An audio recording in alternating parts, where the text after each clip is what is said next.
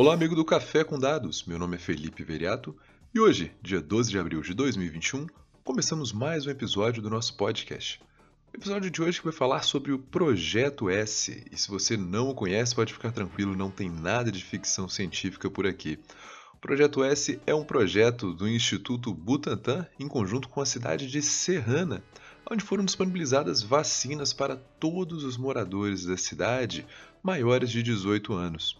A ideia do estudo é analisar o impacto da vacinação na redução de casos e controle da pandemia. E ele que começou lá no dia 12 de fevereiro é notícia hoje porque ontem, dia 11 de abril, no domingo, foi aplicada a última dose das segundas doses desse grupo que foi vacinado. A gente está falando de 27.160 pessoas, o equivalente a 95,7% de todos os maiores de 18 anos da cidade, sendo que Sus... sendo Suzano não, perdão, sendo que Serrana tem 45 mil habitantes no total. Para o estudo, dividiram a população em quatro grupos, chamaram eles de verde, amarelo, cinza e azul, e logo ontem a última pessoa do grupo azul, que era o último de todos, recebeu a segunda dose.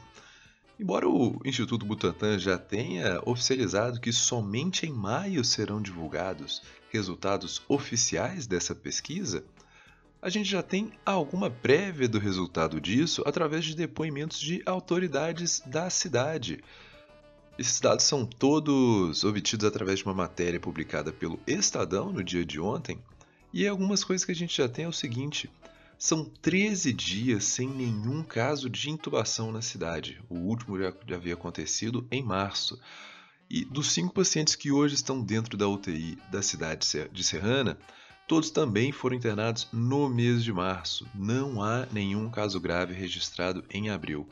E outro número bem interessante é, é, o número de atendimentos na UPA da cidade, porque no mês de março a média era de 80 a 90 pessoas atendidas para cerca de 30 pessoas atendidas por dia neste início de abril.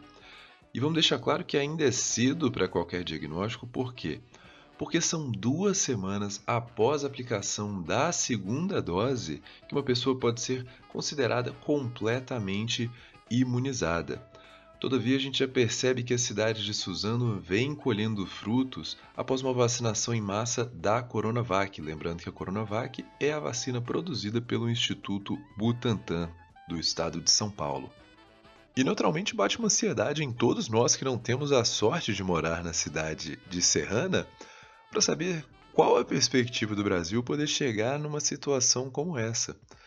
Lembrando que, conforme os dados do site Our World in Data, dentre 166 nações, o Brasil aparece na posição de número 73 quando a gente analisa a quantidade de vacinas pelo tamanho da população.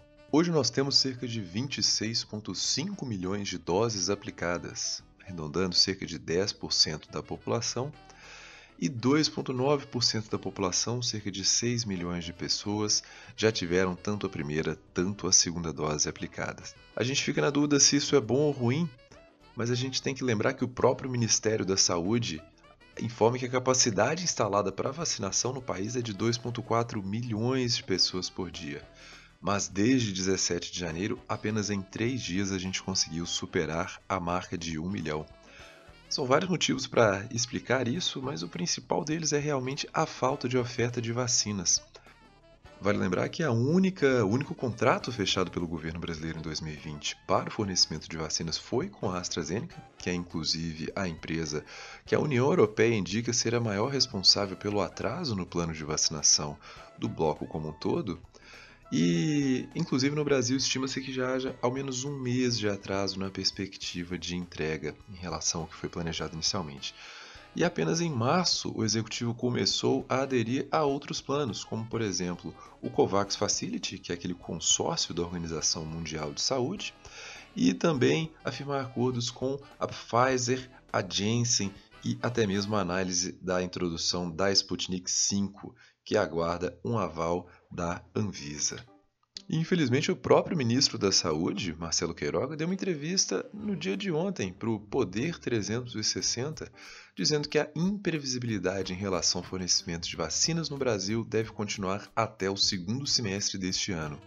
E que as apostas para melhora no segundo semestre se dão em função do avanço na vacinação dos Estados Unidos. Finalizando a vacinação em massa da população adulta por lá, a perspectiva é que haja a possibilidade de um aumento da distribuição da produção norte-americana em solo nacional.